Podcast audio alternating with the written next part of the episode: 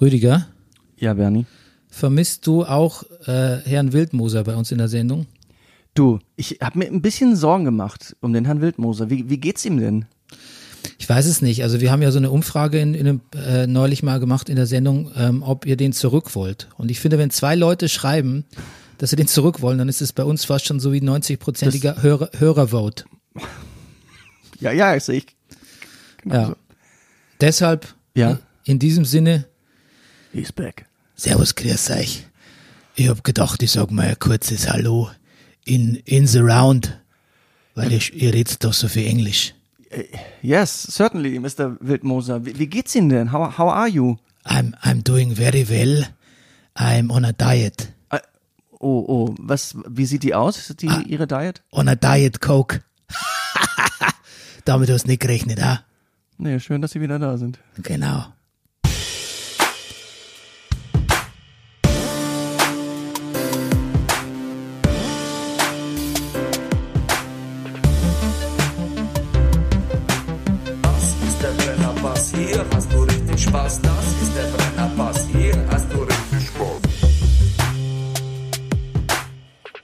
Meine Damen und Herren, hier ist der Brennerpass, ein Podcast über Popkultur und Zeitgeschehen.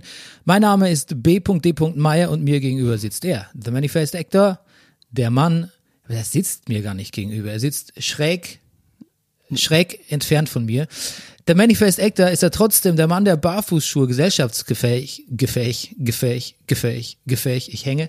Ja, Trägst ich du gebe den Schubs, jetzt geht's weiter. Trägst du noch Barfußschuhe eigentlich? Ich, ich trage ausschließlich fast Barfuß, Barfußschuhe. Ich besitze nur noch Barfußschuhe. Wirklich? Ich esse Barfußschuhe, ja. Nein, das stimmt nicht, das letzte, ne? Ja, das letzte schon. Aber äh, im, trägst du dann im Winter gefütterte Barfußschuhe? Ja, ich habe äh, Barfußschuhe mit Thermosohlen.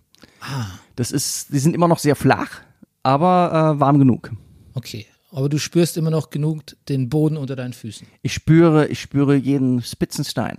Okay, gut. Und du bist Deutschlands beliebtester Neurodermitiker. Im Winter auch nicht so einfach, oder? Im, ja, die, die Haut reißt halt mehr ein in der Ja. Trockenheit. Aber ja, Genau. Du bist der Hauts, Hau, Hei- was ist los mit mir? Der Heizkatzendompteur, wollte ich, wollte ich sagen. bin ich auch. Ich habe, ähm, also Aber da ist was dran, Heizpilze, weil- bei Heizpilzen hat man jetzt Heizkatzen. Ja. Ähm, der Hauptunterschied ist, ähm, dass sie sich nur selber wärmen. Das, das nervt ein bisschen. Aber mit denen jongliere ich, ja. Nee, aber man kann ja die schon auch auf den Bauch legen, dann geben die ein bisschen was ab von der Wärme, oder? Das stimmt, ja, ja. Man muss sie sich auf den Bauch legen, richtig. Ja. Und du bist Carsharing Connoisseur, Ja. nutzt du nicht so gerade wahrscheinlich, oder?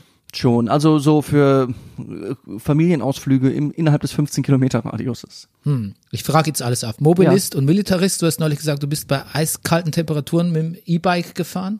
Das ist, seitdem habe ich ein gestörtes Verhältnis zum E-Bike. Das ist, ich bin mit dem ähm, E-Bike von der Nachbarin, dass wir uns sozusagen sharen, äh, nach Potsdam gefahren. Ich habe gelitten, weil ich natürlich einerseits äh, das E-Bike spüren wollte, deshalb so nicht die Pedale gedrückt habe, weshalb ich aber auch gefroren habe wie ein Schneider. Ich kam einfach nicht in Wallung. Und seitdem verbinde ich dieses Ding mit, mit Zähne zusammenbeißen.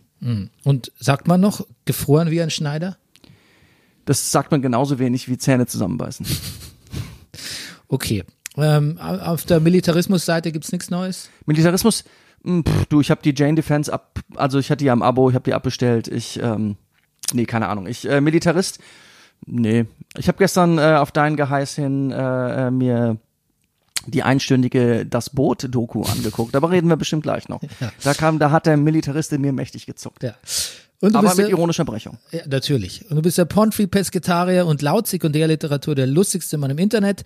Das habe ich jetzt in meine Twitter-Bio übernommen. Ja? Ja, dachte ich, das, das wäre doch. Ich hatte immer stehen, Schauspieler und Humorist und so oder so ähnlich. Und dann dachte ich, Humorist ist irgendwie auch kacke. Und ich bin sowieso.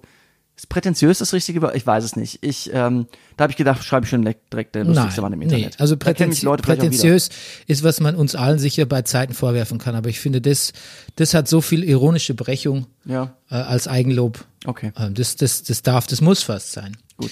Und du bist der Mann ohne Pflichtspieltore, Dazu gibt's nichts zu sagen. Rüdiger Rudolf. Guten Morgen, lieber Bernie. Gesponsert wir von der Imkerei Peschel Biederer sind. Dem Honiglieferanten unter den Honiglieferanten. Ja, genau. Brennerpass funktioniert mit eurer Unterstützung. Danke, danke, danke für die äh, vielen Spenden in den letzten Monaten. Ihr könnt auch, auch ihr könnt euch beteiligen unter bernie.meier.gmail.com. äh, ist die PayPal Connection oder ihr schreibt mir, dann sage ich euch, wie es geht. Okay, Rüdiger, darunter, du erlebst mich heute früh schon von meiner absolut unwirschesten Seite, weil wir sind wieder beim Thema Homeschooling und kurz bevor du kamst, war ich eigentlich gerade dabei, eine Mail aufzusetzen an eine Lehrerin meines Sohnes, dass sie doch bitte Fotos so abfotografieren möchte, dass nicht die halbe Farbpatrone meines Druckers dabei drauf geht, eine Seite auszudrucken, nur weil die einen Blaustich hat. Ich weiß nicht, ob was ihr für einen Drucker habt, aber meiner, wenn der sieht Blaustich, dann sagt er, I gotta use all the blue I've got. Oh, endlich. Ja, der, wartet schon. Ja, ja, so ähnlich. Mhm. Let's let's shoot out the blue stuff. Ja, da kann man auch nichts gegen tun, ne? Das ist. Ja, du müsstest das selber im Photoshop umwandeln. Also äh, bearbeiten.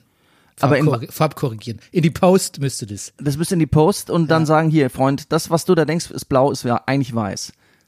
Ganz genau. Und das ist nicht so einfach. Ja, und das. Ja. Und dafür bräuchte ich ein vierwöchiges Homeschooling. Ja, genau. Und jetzt kommt wahrscheinlich auch gleich äh, mein Sohn rein, weil der, ähm, der hat mal das Homeschooling kurz unterbrochen, sage ich mal, auch eine Nachricht, die ich nicht so erfreut zur Kenntnis genommen habe. Also, falls hier die, die Vibes ein bisschen schlecht sind, es mag daran liegen.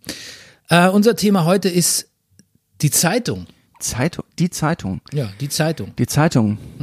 Und Ich habe gestern, ich habe, ich habe den, ich, ich habe lauter, entschuldige, nee, ich habe lauter Filme auf deinen Geheiß geguckt. Ähm, das ist mir nochmal aufgefallen, dass im Englischen das Wort für Zeitung Papers ist. Papers klingt ja auch wirklich besonders banal eigentlich, oder? Papiere. ja, habe ich noch nie drüber nachgedacht. Ich auch nicht, bevor gestern. Auf Vorgestern. jeden Fall kommt heute an Katrin Hipp vom Tagesspiegel. Ja. und äh, die ja so eine Hybrid-Journalistin und auch Podcasterin ist und ähm, für den Tagesspiegel Checkpoint auch arbeitet. Das ist dieser famose Newsletter, wo man sich immer die wichtigen Infos frei Haus liefern lassen kann. Cool. Also digitaler Newsletter. Und äh, ja, die frage ich ein bisschen was zum State of äh, Tageszeitung Ja. oder zum State of Journalismus vielleicht sogar. Cool. Ich, Genau. ich bin gespannt. Ich, ähm, ihr zwei werdet das für euch machen? Ja, du bist ich, schon wieder in einer anderen Konferenz. Ich muss natürlich ne? in eine andere Videokonferenz, aber ähm, ich, ich bin gespannt, was ihr zu erzählen habt. Oder Ja. was sie zu erzählen hat. Genau. Ähm, ich wollte noch, letzte Woche habe ich noch ein Tim Timothy Snyder Zitat. Ich weiß nicht, hatte ich das letzte Woche gesagt? Das ist dieser nette Mensch, der On Tyranny geschrieben hat, dieses ja, Buch, stimmt. das ich auch mal geliehen habe. Post-Truth is pre-fascism and Ja. Trump has been our post-truth president. His vision never went further than a mirror. Der Sehr war gut, schön. oder? Sehr geistreich. Ja. Der andere war so ein bisschen apokalyptisch, dystopisch, wie er halt so ist, der gute Timothy Snyder. Aber der, der, der Schluss war, die Pointe, Schlusspointe war gut, fand ich. Mhm. Genau. Wusstest du, dass wir ähm, 20 Jahre Wikipedia feiern, Rüdiger? Nee, das wusste ich nicht. Hm. Hast du schon mal was für Wikipedia gespendet? Ähm, nee, äh, nur meinen eigenen Eintrag bearbeitet, glaube ich. Shame on Ah. me. Shame on- ja. Ähm, Ich tue es nach einer gewissen Zeit schon jetzt. du, Ich habe ja, du, ich habe mich irgendwann verpflichtet gefühlt. Hab Ja? gesagt, jetzt tue ich's mal. Mich hat es dann letztendlich mit dem, wenn jeder nur so viel spenden würde wie eine Tasse Kaffee, hat mich dann doch letztendlich dann doch gekriegt.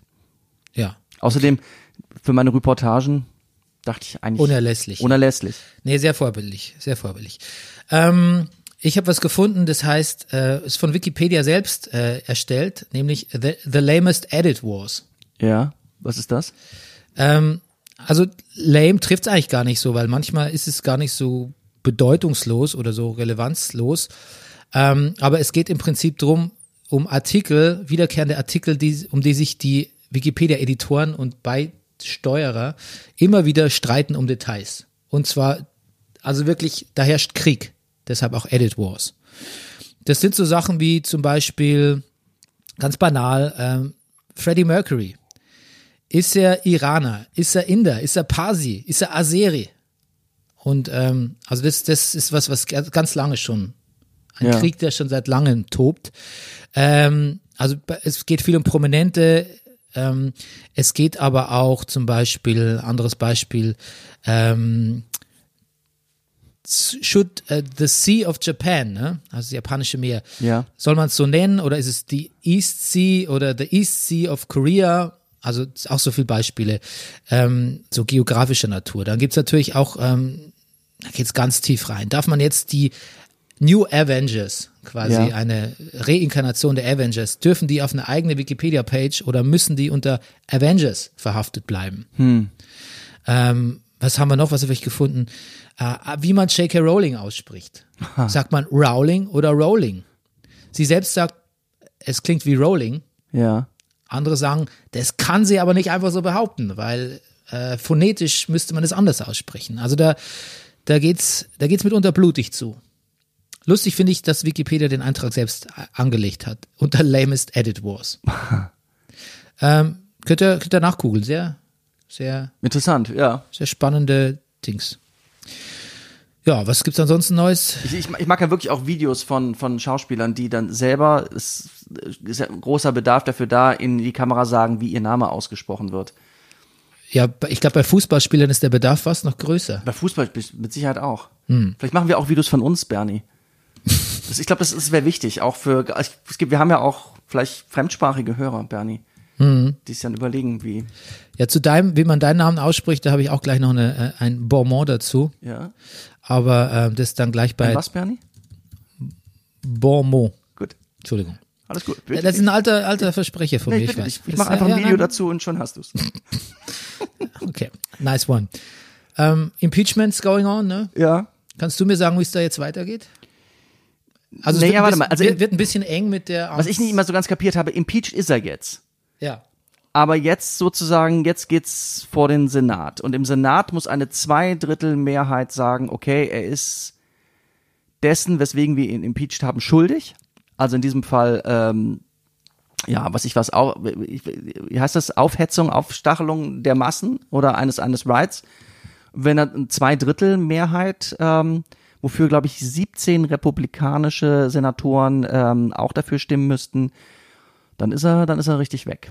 Und das ist interessant, weil natürlich könnte man jetzt sagen, also ich habe oder vielleicht auch habe ich auch gedacht, äh, so was ich was, naja gut, er ist eh nur bis morgen Präsident, aber das hat auch weit über seine Prä Präsidentschaft hinaus Konsequenzen. Also, dass er zum Beispiel nicht nochmal kandidieren darf, dass der Secret Service zum Beispiel ihn nicht mehr schützt, jetzt äh, auch wenn er nicht mehr Präsident ist, äh, dass er keine Reisekosten mehr kriegt, dass er kein Büro mehr gestellt wird. Also das, das, das, das, das hat schon empfindliche Konsequenzen. Ja, das ist super, weil genau die Information wollte ich aus dir rausholen, Ah, Rüdiger. gut. Na, mit meiner investigativen Frage. Na Mensch. Okay, so. Kultur, ne? Das, okay. Ah, Ich habe wieder viel zu viel geschaut irgendwie. Also, also viel zu viel kann man ja, nein, es ist viel zu viel, es trifft es vielleicht nicht ganz, aber also ich habe zu viel aufgelistet hier. Ich muss Ja. nicht immer über alles sprechen, was ich auch gesehen habe. Okay, dann kann, dann pass auf, dann fängst du an und dann sage ich, interessiert mich oder interessiert mich nicht. Okay, pass auf. Also es gibt, und das finde ich deshalb so nennenswert, weil Regina King uns als Schauspielerin so beeindruckt hat Mhm. äh, in Watchmen. ja. Sie hat ein, Ich meine, jetzt schon riechen zu können, welche Richtung die Kritik geht. Ja, gut, weiter. nein, Nee? sie hat ein, äh, sie hat ein Theaterstück verfilmt, One Night in Miami, und es geht um eine, die Nacht nach, Oh, ähm, die Tür öffnet sich. ja. sie dürfen, Ah, sie gehen dürfen, Sie einfach schnell durch. sie dürfen passieren. Herzlich willkommen in unserem Podcast. Schließen Sie die Türe. Die Türe- Dankeschön. Dankeschön. Ah ja, Das ein war. Homeschooler ist durchgegangen. Ja, a homeschooler was passing, but just just passing by. Ja. Nothing to worry about. Um, except you're his father. Ähm, genau, sie hat äh, das, ähm, wie sagt man, das Bühnenstück One Night in Miami verfilmt und nach dem Kampf von Muhammad Ali, damals noch Cassius Clay gegen Sonny Lister, dir sicher noch mehr ein Begriff als mir, Ja. äh, no, in Miami treffen sich folgende Personen, Sam Cooke, ähm, Jimmy Brown. Jimmy Jim Brown, Brown. der NFL-Spieler, Ja. ein Quarterback, glaube ich, Ich glaube ja. sehr erfolgreicher damals, später Schauspieler geworden, Malcolm X Ja. und Cassius Clay. Ja, den hatten wir schon am Anfang. Aber ja. Hatte ich schon, okay, Entschuldigung. Ja. Und äh, es ist quasi auch die Nacht, in der, weiß jetzt gar nicht, ob das äh, real ist oder nicht, in der er beschließt, äh, zur, äh, zum Muslim zu werden, ne? Ja, zum Nation Islam of, überzutreten. Zur Nation of Islam beizutreten. Also Genau, Nation of Islam ist zu diesem Zeitpunkt ist schon a thing, aber Ja. Malcolm X überlegt sich noch abzuspalten. das macht er dann auch später, ne? Ja, ich weiß wirklich wenig über Malcolm X. Ich habe auch den Film Malcolm X nicht gesehen. Ah, das ist eine, eine fiery Performance von Denzel Washington. Ja, eben. Ja, genau. Ähm, der lebt nicht mehr lang, der Malcolm X dann, ne? Nee. Ist, genau, am Schluss kommt, dass er nur noch zwei Tage hat, bis er umgebracht wird. Ja. 1965, äh, zwei Tage, nur noch zwei Jahre, oder? Zwei Tage. Na gut, ich glaube, da ist aber auch ein Zeitsprung. Es ist ein Zeitsprung zwischen dieser Night in Miami und ähm, diesen Schlusssequenzen, wo man sieht, dass der Sam Cooke das Lied, äh, Ach so, dass ach so, etwas ach so, ändern ach, wird, äh, Ah, okay, okay, okay, okay. Ach so, da bist du. Fernsehen singt und und all sowas. Das, da ist ein Zeitsprung. Ach so, okay, nee. Ein, ein Jahr ist es. Ein Jahr wird Okay, er noch ja. Genau, ja. So, also zur Haupthandlung noch ein Jahr. Ja. Genau, und die treffen sich, unterhalten sich drüber, wie es ist, ich sag's mal, super profan, verkürzt, sch- schwarz und prominent zu sein. Genau. Und was man tun kann, um die ja, Bewegung voranzutreiben. Ja. Malcolm X, gespielt von Kingsley Ben Adir, ähm, sagt, ihr seid unsere größten Waffen, ihr, ihr schwarzen Promis. Ja. Und so müsst ihr auch agieren. Und ähm, ich finde, da der, hast du es gesehen, den Film eigentlich? Ich habe ihn gesehen, ja. Ich finde, der Dreh- und Angelpunkt ist äh, quasi eine hitzige Diskussion mit Sam Cooke, dem er quasi vorwirft, du bist so ein bisschen so ein Sellout, ne? Genau, du singst nur über Liebe und Darling und Küssen hier und Tanzen da. Aber Malcolm X hat, hat mich ein bisschen an dich, nicht, nicht an dich erinnert, aber im Sinne von, ähm, ich bin doch nur so, so hart zu dir, weil ich so viel von dir halte, sagt er, du darfst nicht nur sowas singen, ich weiß, du kannst viel mehr. Deine, er sagt, deine, deine Stimme ist die schärfste Waffe, die wir hier haben. Und wir sind an dem Punkt, entweder, naja, bist du für die Bewegung und wenn du das nicht bist, dann bist du ein bisschen auch gegen die Bewegung. Du musst dich, du musst das, du musst, du musst die Sache vorantreiben. Genau, man muss an der Stelle vielleicht auch sagen, dass Sam Cooke schon ein richtiger Superstar ist. Er ist der größte Star von denen. Er verdient auch am meisten Geld von denen. Ja, genau. Und auch er äh, lebt nur noch ein Jahr. Ah, das wusste ich nicht. Er stirbt äh, sogar im selben Jahr noch im Dezember 1964. Ah, Genau. Und ähm, dann kommt, finde ich, der beste Teil des Filmes, und zwar Sam Cooke zieht beleidigt ab und man kann ihn so ein bisschen verstehen. Ähm, aber dann kommt Jim Brown. ja. Übrigens Aldous Hodge, von Aldous Hodge gespielt, finde ich irrsinnig guter Schauspieler. Ich weiß gar nicht, wo ich ihn zuletzt gesehen habe. Ich weiß nur, dass ich ihn irgendwie toll finde. Und nimmt sich Malcolm X mal ein bisschen zur Brust und sagt, das ist nicht ganz fair. Das ist nicht ganz fair, was du da machst mit dem, weil, also guck mal, wie der sich freigeschwommen hat, was der sich erarbeitet hat, was der, der ist vielleicht der freiste von uns allen Ja. mit dem Geld, was er verdient und dem Status, den er hat. Und ähm, man sieht ja dann letztlich an der Endszene, kleiner Spoiler, was er für ein Lied auch singt. Ähm, er spielt, das ist ein bisschen albern, dass ihm ähm, äh, Malcolm X eine Platte von, von Bob Dylan, How Many Roads, ähm, vorspielt. Ja. Aber worauf er raus will, ist, macht doch auch mal was Politisches oder was Zeitkritisches irgendwie. Und es kommt eigentlich zu einem ganz wunderbaren Kompromiss, wo Malcolm X dann sagt, na gut, ich sehe schon, was der leistet. Und Sam Cooke sagt, ah, I know where you're coming from, Malcolm X. Ich, ich, sie gehen aufeinander zu. Ja. Und machen dann doch noch eine Party. Ja. Weil das ist ja auch sehr Auch das ist seltsam. ein Aufeinander zugehen. Ja. Ich meine, Cassius Clay hat gerade, ist gerade Weltmeister im Schwergewicht geworden. Er ist, und er- will eigentlich nur Party machen und alle gehen davon aus, dass sie Party machen. Und letztendlich, okay, jetzt fahren wir zu der Party und dann landen die in diesem, nach Sam Cooks Maßstäben doch relativ durchschnittlichen Hotelzimmer. It's a dump. It's a dump. Das finde ich jetzt ein bisschen übertrieben, aber es, it's a dump. Ich habe auf Tourneen schon Schlimmeres gesehen, aber gut, it's a dump. In diesem sehr langweiligen, langweiligen Hotelzimmer ähm, landen diese vier Männer und das einzige Catering, was es gibt, sind zwei, äh, zwei Packungen Vanilleeis. Ausgerechnet. Wie ironisch. Ja, und äh, ich finde es schön, dass er, und irgendwann sagt Jim auch Brown auch nur irgendwann, wow, this is a strange night. so, und am Ende machen sie noch Party. Das, das finde ich ganz schön. Genau. Ich, ähm, genau, man, ich, wie fandst du den Film? Also ich wollte doch sagen, für mich ist der Film ein Film über aufeinander zugehen. Ja. Also, dass er über Black Power ist und Black Empowerment und Black, das ist also eine, dass er zeitgemäß, warum er zeitgemäß ist, ist völlig klar. Aber wenn man ihn jetzt nur inhärent über das Verhältnis der, also das Binnenverhältnis der Person betrachtet, dann ist es ein Film aufs, übers Aufeinander zugehen, finde ich. Und das hat mir gut gefallen. Ansonsten, ich fand die Schauspieler super, ich fand super inszeniert, es sah toll aus. Ich finde das, ich vermute mal, ohne jetzt, damit vielleicht müsste ich mehr Filme von ihr sehen, wenn sie dann welche macht. Das war ihr erster Debüt, es war ihr Debütspielfilm. Das, ich vermute, dass Regina King wirklich eine gute Schauspielerführung hat. Ja, es, An sich fand ich den Film aber so ganz hat es nicht funktioniert, finde ich, so ein Theaterstück als, als so Langfilm zu bringen. Also ich Ja. finde, ein bisschen hatte dröge Stellen. ich find's auch. Ich find's, ich möchte eigentlich gar nichts dagegen sagen, weil ich weil ich ihn inhaltlich, ich finde es wahnsinnig, ich finde es interessant, ich finde es einen wichtigen Film. Hm. Ich finde, man merkt es ihm leider ein bisschen an, dass er von einem Theaterstück kommt. Und man merkt auch ein bisschen, finde ich dann doch, dass es ein Debütfilm ist im Sinne von, die Schauspieler wissen die ganze Zeit, was sie zu spielen haben. So, es ist, es ist nie leer oder so, es ist immer überzeugend, aber manchmal, ich, ich sehe trotzdem immer so ein bisschen die Regie durch. Ähm, Also du würdest das, was ich sagte, mit der guten Schauspielerführung nicht unterschreiben? schon im Sinne von, dass die Szenen sehr klar sind. Die Schauspieler wissen immer, okay, also die Stimmung ist gerade so, ist gerade so. Aber es ist, es ist nie überraschend. So, es ist, es fehlt vielleicht der Moment, wo, wo die Regisseurin, wo der, der Regisseur man hätte loslassen müssen und dann die Schauspieler auch oder so. Es ist, es ist fast zu durchdacht, finde ich manchmal. Also ich sehe, ich sehe eine gute Schauspielerführung, indem sie quasi die Performances aus den Leuten kriegt, die sie will.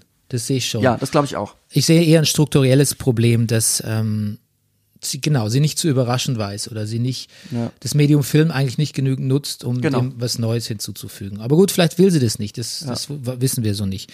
Na gut, aber ja, trotzdem hat mich auch irgendwie sehr beeindruckt. Okay, gut. Weiter im Katalog. Ich versuche es mal ein bisschen schneller zu machen. Hast du WandaVision gesehen? WandaVision? Das ist eine interessante Sache. Also kennst du Wanda, Scarlet Witch aus den Avengers und Nein. Vision, den, Nein. den Androiden? Beide nicht. Das ist interessant. Hast du die Avengers Endgame und Infinity Wars gesehen? Ja. Sehr interessant, weil das ist ein bisschen die Kritik an der Sendung, ähm, dass Leute, die einfach Avengers-Filme so geguckt haben, einfach so for the, for the fun of it, Ja. eigentlich gar nicht genau wissen, was Wanda, wer Wanda und Vision sind, warum sie ein Liebespaar sind und warum sie so invested drin sein sollen, was mit denen passiert. Ja. Das Interessante an WandaVision ist, dass es die erste Marvel-Serie ist, die jetzt auf Disney Plus erscheint, die erste, also die erste Disney hauseigene Marvel-Serie. Und ähm, weil Daredevil und der ganze Kra- Kram und Iron Fist, das war ja quasi lizenziert. Ähm, und das Interessante ist, dass WandaVision, WandaVision quasi die ersten beiden Folgen, die auf Disney Plus jetzt zu sehen sind, äh, klassische Sitcoms sind. In Schwarz-Weiß jetzt erstmal Ja. ähm, die wir wahrscheinlich nicht kennen. Die zweite Folge ist so ein bisschen bezaubernde Genie. Das kennst du ja vielleicht noch, auch in der Schwarz-Weiß-Version. Ja. Auch nicht mehr? Klar, doch. Und ähm, die erste ist so, so klassische, ähm, so eine Neighborhood-Sitcom, ähm, die wir jetzt, mit der wir nicht so vertraut sind. Aber wenn du siehst, denkst du trotzdem, du weißt ungefähr, worauf das raus will. Und natürlich mutmaßt man, dass die in einem Paralleluniversum, na eigentlich nicht, aber in irgendwo in ihrer Erinnerung irgendwas Sinistres liegt über diesen, über dieser Idylle, über dieser American Housewives Idylle. Äh, aber das Interessante ist, dass die ersten beiden Folgen eigentlich kaum brechen mit ihrer Illusion, sondern tatsächlich in Schwarz-Weiß gedreht sind mit einem Studiopublikum, also einem Lachtrack und äh, so tun, als wären sie Sitcoms, Schwarz-Weiß-Sitcoms. Ah. Und ich glaube, sie springen dann immer weiter. Sie gehen dann irgendwie, dritte Folge ist dann eher so Brady Bunch. Ich weiß ja gar nicht, wie es weitergeht. Irgendwann, es zersetzt sich immer mehr in Realität. Aber es ist, finde ich, es ist sehr, es ist sehr mutig, äh, so eine Superhelden-Serie zu beginnen. Und ähm, ich bin gespannt, wie es ankommt, vor allem wenn man die Charaktere nicht so kennt. Ich kenne sie halt aus den Comics schon. Ja. Mich interessiert es auch. Ich finde aber auch, und deshalb wird mich deine Meinung vielleicht nachträglich dazu interessieren, dass selbst wenn man es nicht kennt und alleine als, ist es als diese Sitcom, als die es sich ausgibt, ist es alleine so auch lustig. Okay. Und Na, ich, ich und ich, fand, ich fand schon. Wo kann ich denn da reingucken? Disney Plus. Disney Plus. Ja, Na, bin, Ersten bin ich doch dabei. WandaVision.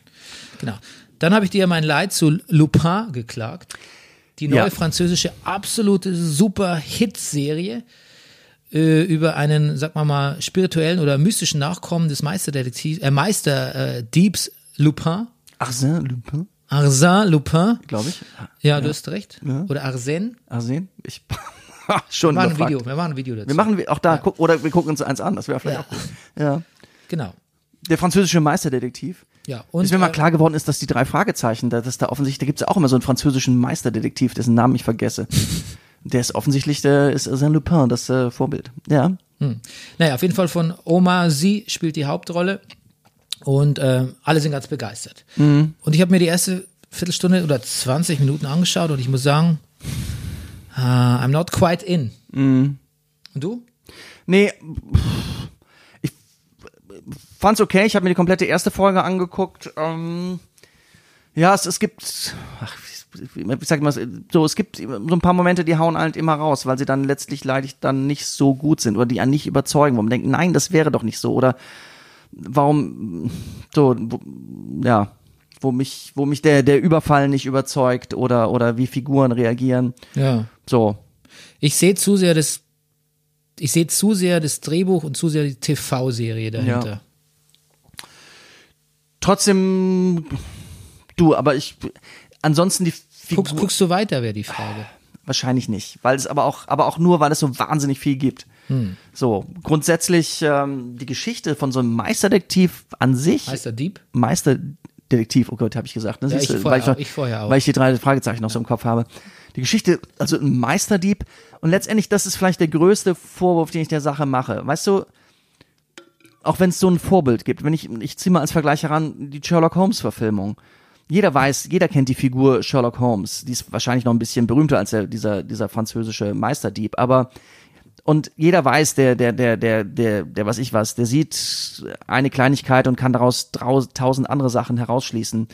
Und trotzdem hat ja diese Sherlock Holmes Serie der BBC ja es geschafft, dass, dass, dass der geradezu, also, dass man, dass, dass er mystisch wurde, wie er, wie, wie der drauf ist und was der kann und, und dieses Verhältnis zu Dr. Watson und wenn das die Kernkompetenz so eines, eines, eines Meisterdiebes gewesen sein soll, was wir in der ersten Folge gesehen haben, da hat man, da, da muss noch ein bisschen mehr drauf. Da, auf, da muss noch ein bisschen eine Schippe draufgelegt werden. Okay. Äh, kurze Umfrage für dich. Äh, dein liebster Dr. Watson. Äh, du kannst wählen zwischen Jude Law, Martin Freeman und Lucy Liu. Lucy Lou, warte mal, wo macht sie das Du kennst, denn? du kennst die äh, amerikanische Sherlock-Serie gar nicht? Nein, die kenne ich gar nicht. Ah, Aber okay. äh, ohne es gesehen zu haben, würde ich sagen Lucy Lou. Ja, okay. You win. Gut. Okay. ähm, genau. Dann, äh, du hast geschaut Death to 2020. Ja, Eine, ich würde sagen, die ein Jahres, ein kabarettistischer Jahresrückblick. kabarettistischer Jahresrückblick. Sicher das. Ähm, genau, ein bisschen die Heute-Show Du, ich hab- von Netflix. Ja, ich habe es gesehen, weil ich, ich war angeteased von einer fiktiven Pressesprecherin äh, im Weißen Haus oder von Trump oder keine Ahnung, die also für die Trump-Campaign arbeitet, gespielt von äh, Lisa Kudrow, über die wir äh, letzte Woche schon geredet haben. Auf, auf Friends Fame. Auf, ja. Ich weiß nicht, ob du, hast du das zufällig gesehen? Da, da spielt sie so eine, sagte, äh, was ich was, ja, ähm, was ich was, der Präsident hat äh, das und das, äh, nee, oder es wird behauptet, die, die Medien hätten gesagt, der Präsident hätte das und das gesagt, äh, wie es auch in diesem Transkript steht. Und er sagte, äh, ja, aber was steht denn im Transkript? Und sagt sie, welches Transkript? Also, dass sie je, je, so, dass sie halt das macht, was die alle machen, dass die, naja, Fake News verbreiten und Dinge, die sie eine Sekunde vorher gesagt haben, ähm, verneinen und das macht sie aber wirklich besonders witzig und gut. Das, das hatte mich angeteased und darauf habe ich mir das angeguckt. Die Kritiken sind nicht so richtig dolle und ich nenne mich kritiklos, aber ich weiß gar nicht warum. Ich find's, ich find's wirklich nicht schlecht. Es Vielen, spielen, machen sehr viele bekannte Schauspieler mit. Hugh Grant, Samuel L. Jackson. Samuel Jackson, ähm, aber auch hier unser junger Freund, dessen Namen ich immer vergesse, aus Stranger Things, spielt einen sehr, sehr schönen äh, äh, Hipster YouTuber, der versucht 2020, also verschiedene Leute versuchen aus verschiedenen Positionen 2020 zu analysieren und wie sie das Jahr erlebt haben.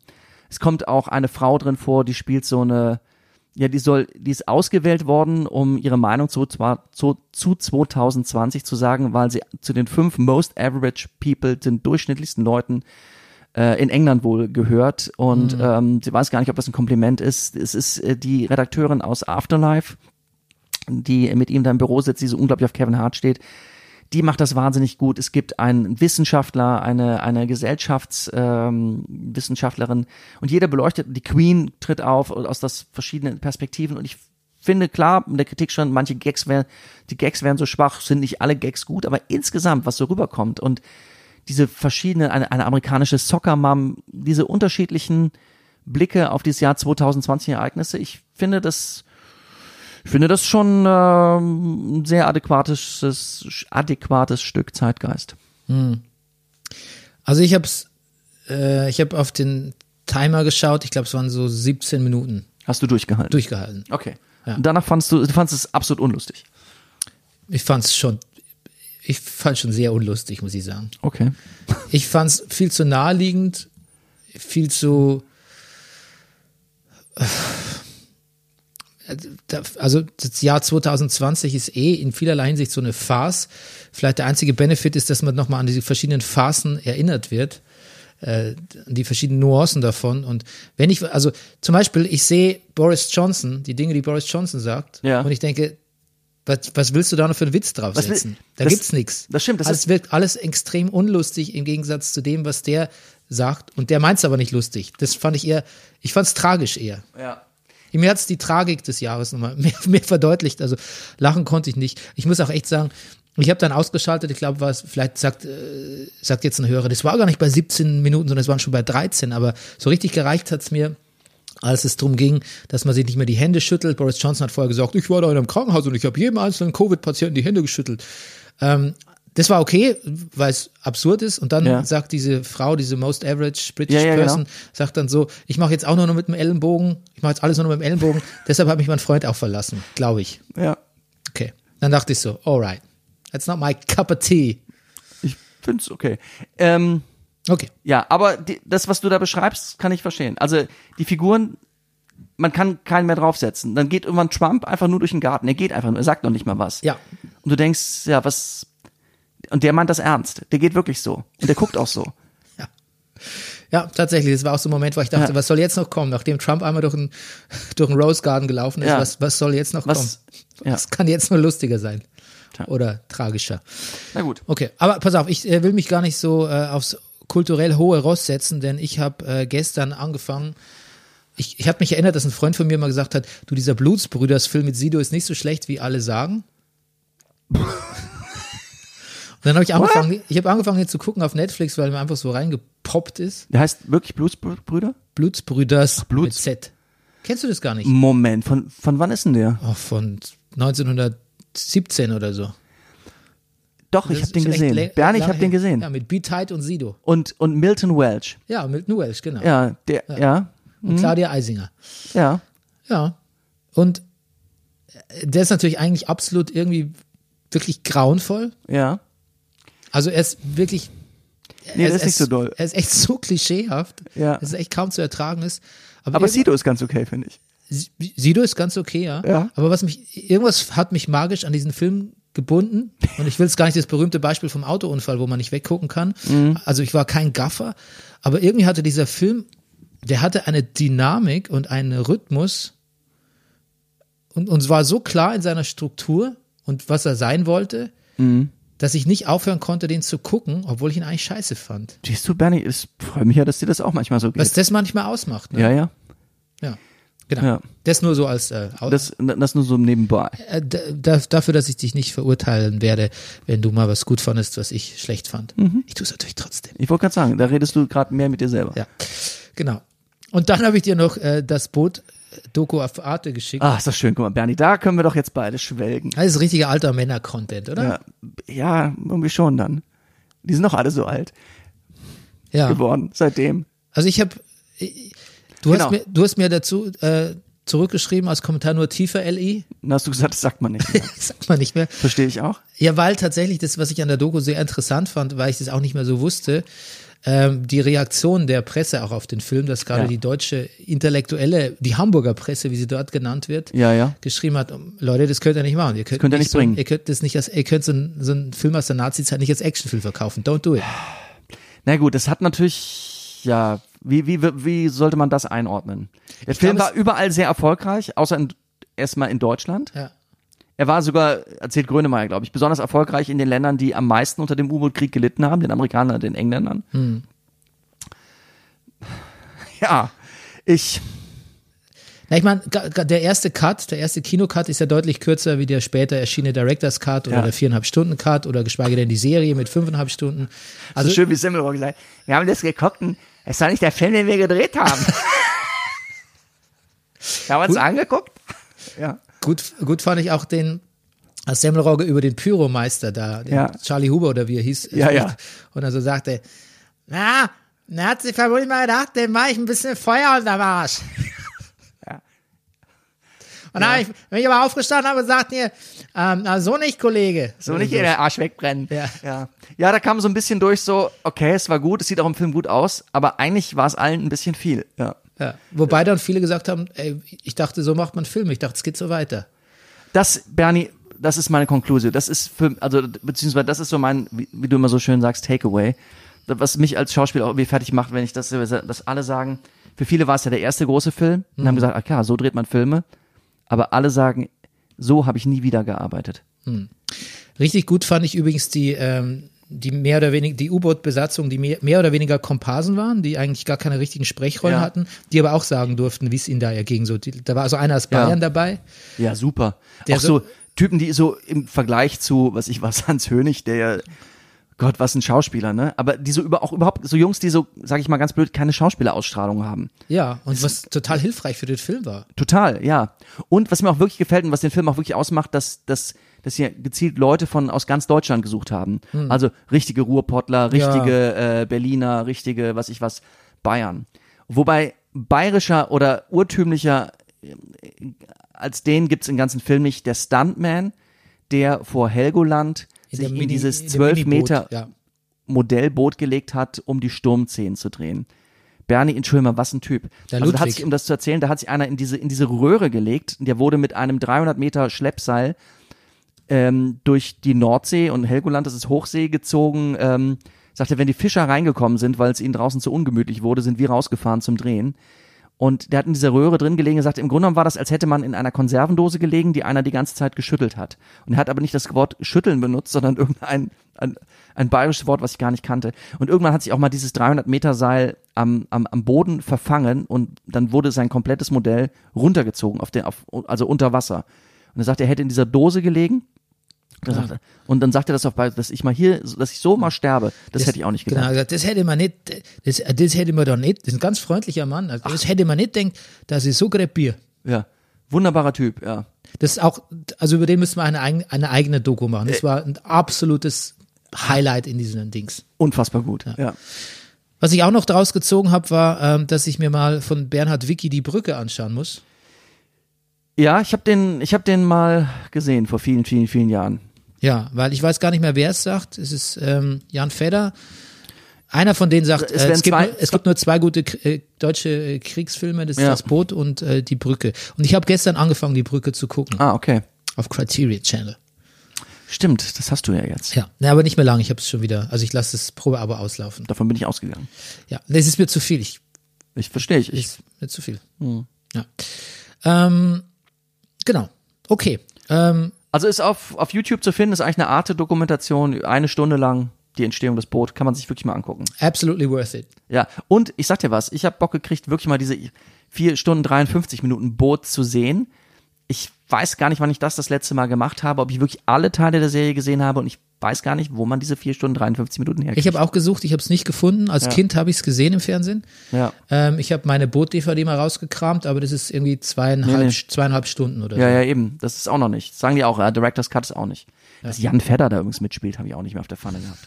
War der nicht Ich meine, später bei der Hafenpolizei oder so? Ha, äh, Notruf Hafenkant. ja, siehst du, da passt. Nee, da nee, nee, nee, entschuldige mal. Nee, Großstadt, nee, ach, siehst du, ich kenne mich nicht aus mit deutschen Fernsehen. Boah, das ist wirklich äh, Frevel, was ich hier begehe. Er Okay. ist jetzt auch gestorben. Nein, pass Ähm, auf, ich, ich, ich, ich es nach. Ja. Also er hat zuletzt, er war ein bisschen maritim auch drauf, er hat zuletzt der Hafenpastor, Ah, war er der Hafenpastor äh, und ähm, hat eine größere, also in Verbrechen der Verfilmung, der Chirac-Verfilmung hat er noch mitgespielt. Er war natürlich hin und wieder am Traumschiff und ja, ähm, ja Großstadtrevier war tatsächlich sein Ding, du hast recht. ja. Meine Anekdote ist immer, wenn ich sage, ich habe das Boot gesehen, dass man immer so denkt, mein Gott, Hans, äh, äh, was ich was, Grönemeyer sieht so jung aus und Semmelrogge, ist- Semmelrogge ist so ein kleiner Kerl und boah, Hans Hönig sah wirklich, wirklich mal gut aus, also richtig Hollywood gut sah er aus Ja. und äh, ja, nee, Otto Sander, nee, Otto Sander sieht aus wie immer. So, und jetzt nochmal zu meinem, um den Kreis zu schließen. Wie Ja. spricht man eigentlich Claude Olivier Rudolph oder Claude Oliver Rudolph? Ich glaube, letzteres. Ja? Claude Oliver Rudolph, ja. Seid ihr verwandt? Ich bestimmt. Nee, sind wir, glaube ich, nicht. Ja. Aber es gibt, ja.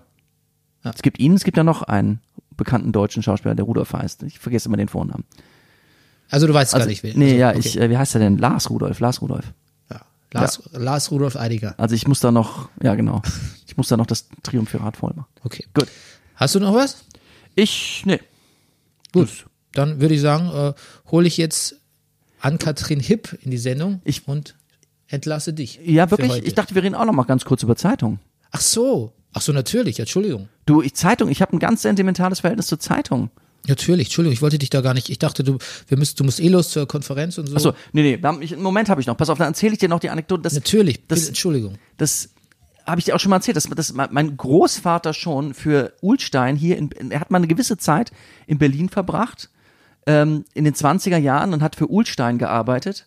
Und ich weiß nicht, was er da gemacht hat, ich kann ihn auch nicht mehr fragen, aber ähm, damals wurden vom Flughafen Tempelhof aus die frisch gedruckten Berliner Zeitungen morgens in ein Flugzeug gepackt, das an die Ostseeküste geflogen ist. Und mein Vater war sich nicht sicher, ob das Flugzeug da gelandet ist oder ob es, was natürlich noch viel glamouröser wäre, ähm, das tatsächlich stimmt, dass die diese Zeitungspakete dann an den verschiedenen Ostseebädern am Strand abgeworfen wurden, damit dann äh, äh, der Be die Berliner oberen 10.000, die ihre Sommerfrische an der Ostsee verbrachten, morgens äh, um halb zehn zum Frühstück auf der Terrasse ihre frisch gedruckte ähm, BZ, Morgenpost äh, und Tagesspiegel und sonstige Berliner Zeitung äh, bekommen haben. Und das, wir reden von den 20er Jahren. Ja. Genau. Und deshalb Zeitung und dann mein Großvater dann, als er aus dem Zweiten Weltkrieg kam, hat dann äh, Bahnhofsbuchhandlungen aufgemacht im, im Raum Frankfurt am Main. Das, schon mal dann, erzählt, ja. Ja, und das war dann der Job eines, es mussten dann alle Geschwister, also mein Vater musste das machen und die Geschwister auch, aber mein Vater hauptsächlich. Mein Vater hat jeden Morgen von halb fünf bis um sieben in Friedberg ähm, am Bahnhof gestanden und hat Zeitung verkauft an die ganzen Pendler, die aus den verschiedenen Dörfern da in kleinen Zügen angetuckert kamen, um dann umstiegen in den Zug nach Frankfurt am Main, äh, Zeitung verkauft. Und das musste schnell gehen. Und deshalb, so, mein Vater ist schon deutlich über 80 und körperlich nicht mehr der fitteste. Was mein Vater wahnsinnig gut immer noch drauf hat, und das sage ich auch so im direkten Vergleich zu meinem Onkelchen, weil für den war Bezahlen im Restaurant oder sonst wo schon immer irgendwie ein Riesending, was ihm wahnsinnig peinlich war und hat immer wahnsinnig lange im, im Portemonnaie rumgekramt und Münzen nicht gefunden. Mein Vater ist unfassbar schnell äh, mit Münzgeld immer noch, mit rausgeben. Also das, da, keine Spur der Unsicherheit. Also äh, wenn er irgendwas bezahlen muss, das geht zack, zack, zack. Und sagt, das, das hat er aus der Zeit. Weil Pendler, die da zum Zug hetzen, aber eine Zeitung haben wollen, die haben auch keine Zeit. Zeitung, ja. Und mein Vater auch ein, ein unfassbarer Zeitungsleser. Wenn man, entweder war mein Vater nicht zu Hause, und wenn er zu Hause war und Freizeit hat, Freizeit war für meinen Vater Zeitung lesen. Mein Vater saß immer auf der Zeitung, äh, auf der, auf, auf der Zeitung, auf, er saß auch auf Zeitung, aber mein Vater saß immer auf dem Sofa und hat Zeitung gelesen und unser helles Sofa im Wohnzimmer äh, war immer voll, so leicht schwarz an der Stelle, wo er gesessen hat, beziehungsweise am Platz daneben von der Druckerschwärze.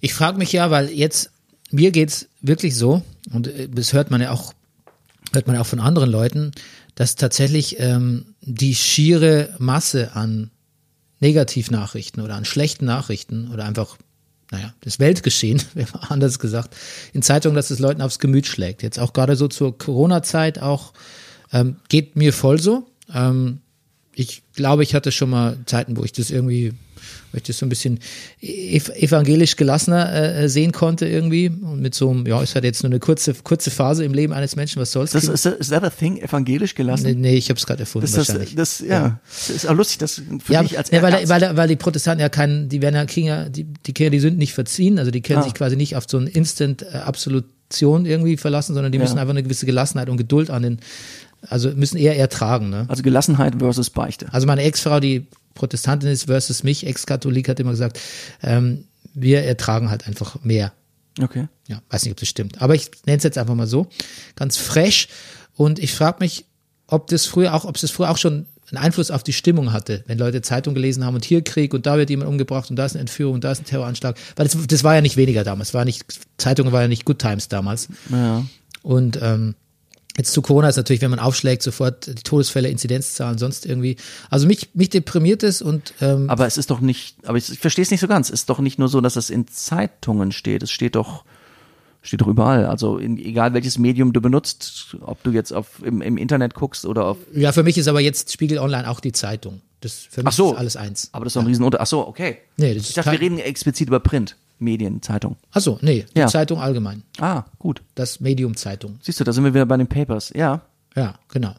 Ja, und ich fra hab, frag mich tatsächlich, wenn, ob, weil mein Opa ja auch stundenlang Zeitung gelesen oder mein Vater, ja, mein Vater nicht so, der hat eher so Stern gelesen, ähm, ob die das auch runtergezogen hat und sie gedacht haben, oh, in was für einer Welt leben wir. Oder ob sie eigentlich davon ausgegangen sind, und vielleicht ist das das Problem, dass die Welt an sich ein sch- bisschen Scheißhaufen ist. Das kommt ja auch gerade irgendwie aus dem, also gerade eben. Okay, aber also die Welt, sie haben ja noch, wirklich die Welt, nicht die Welt? Ja. ja, Die, die auch. Die ist- Kalter die Krieg, Zweiter. Weltkrieg, Kalter Krieg. Es ist eh alles so ein bisschen on the brink, muss Mhm. man sagen, on the cusp.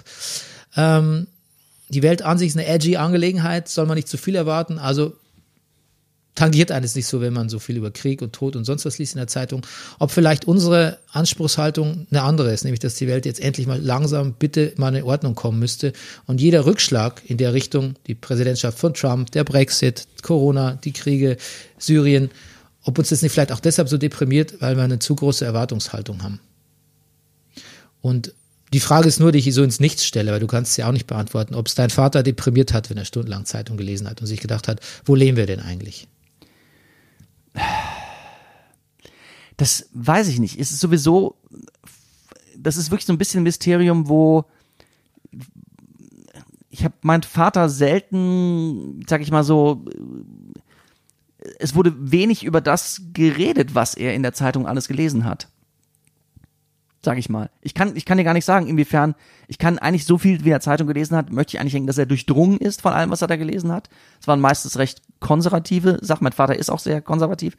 So, es war, also wir hatten die, es war ein großer Moment zu Hause, als wir immer gesagt haben, mein Gott, wir könnten noch mal diese Siegener Zeitung endlich dieses Mistblatt mal abbestellen und endlich die FAZ bestellen. Ähm, also mein Vater hat immer nur die FAZ gelesen. Ab und zu mal hat er sich die Süddeutsche gekauft. Ich, aber es wurde wenig, also es ist jetzt nicht so, dass er die Zeitung je weggelegt hätte und gesagt hat, mein Gott. So, mein Vater hat eh wenig über Tagespolitisches so geredet. Ich weiß es nicht. Ja, bei uns zu Hause auch nicht, aber mein Opa, der Ja. hat das irgendwie mehr reflektiert. Der, mein Opa hat immer gesagt, der Khomeini, das ist ein ganz gefährlicher, das ist ein ganz ein brandgefährlicher Mann. Naja. Das ist mir noch in Erinnerung geblieben. Welche Zeitung hat dein Opa gelesen?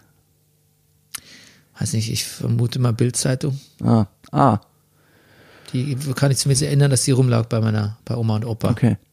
Er hat viel na äh, eigentlich mehr Nachrichten geguckt und was er gerne geschaut hat, war der Presseclub mit Werner Höfer.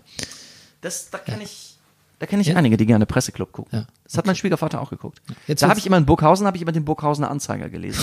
Ich mag dann, wenn ich im Urlaub irgendwo bin, so, so Lokalzeitungen mag ich dann auch gerne.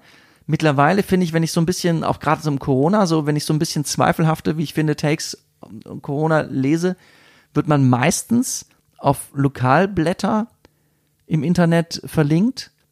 Und sobald es interessant wird, ist immer natürlich auch dann eine Paywall. Was natürlich auch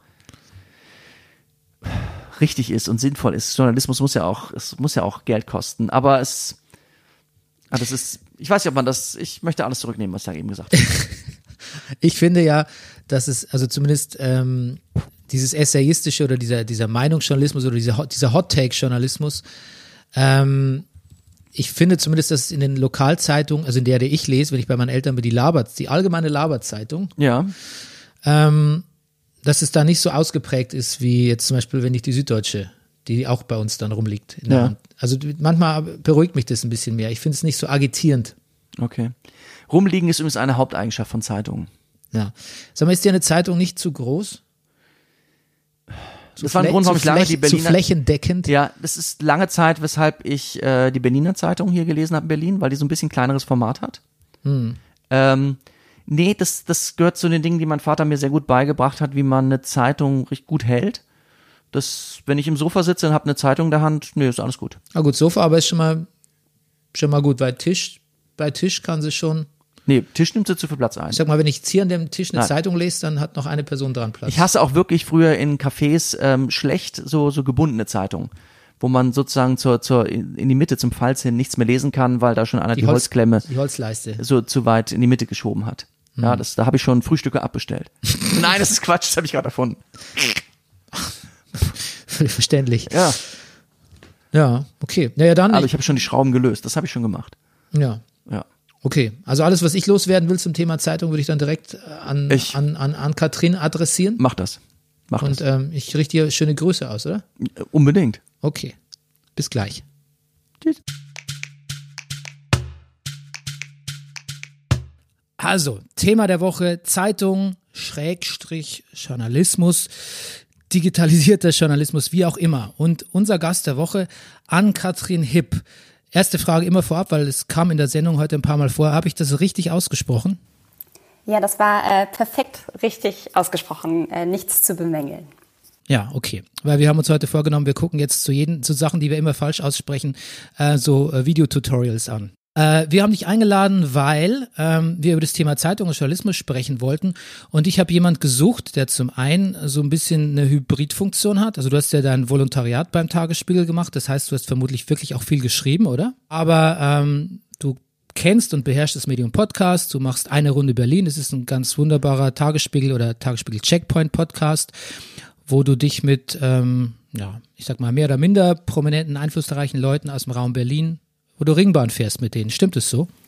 Ja, genau. Also das ist einmal im Monat. Da, wir haben uns überlegt, dass wir quasi einen Podcast machen wollen, den wir irgendwie in die Öffentlichkeit rausholen. Und ähm, genau, da haben wir immer einen Berlinerin oder einen Berliner zu Gast und drehen eine Runde Ringbahn, 60 Minuten. Hm, genau. Also du kennst quasi viele Plattformen ähm, von Journalismus und deshalb und außerdem bist du mir aufgefallen, weil du natürlich auch jemand bist mit einer Social Media Präsenz, hat irgendwie auch viele Follower. Auf der anderen Seite bist du aber jemand, du bist nicht so ein, so ein Hot-Take-Mensch, der irgendwie eine, eine harte These oder eine provokante These nach dem anderen ins Netz haut oder auf seine Social Media Accounts, sondern du bist mir eher so ein bisschen als, ja, es keine, soll keine Kritik an deinen Kollegen sein, aber du bist mir eher als warmherzig aufgefallen. Und das ist ja immer was, was uns im Brennerpass gut, gut gefällt irgendwie.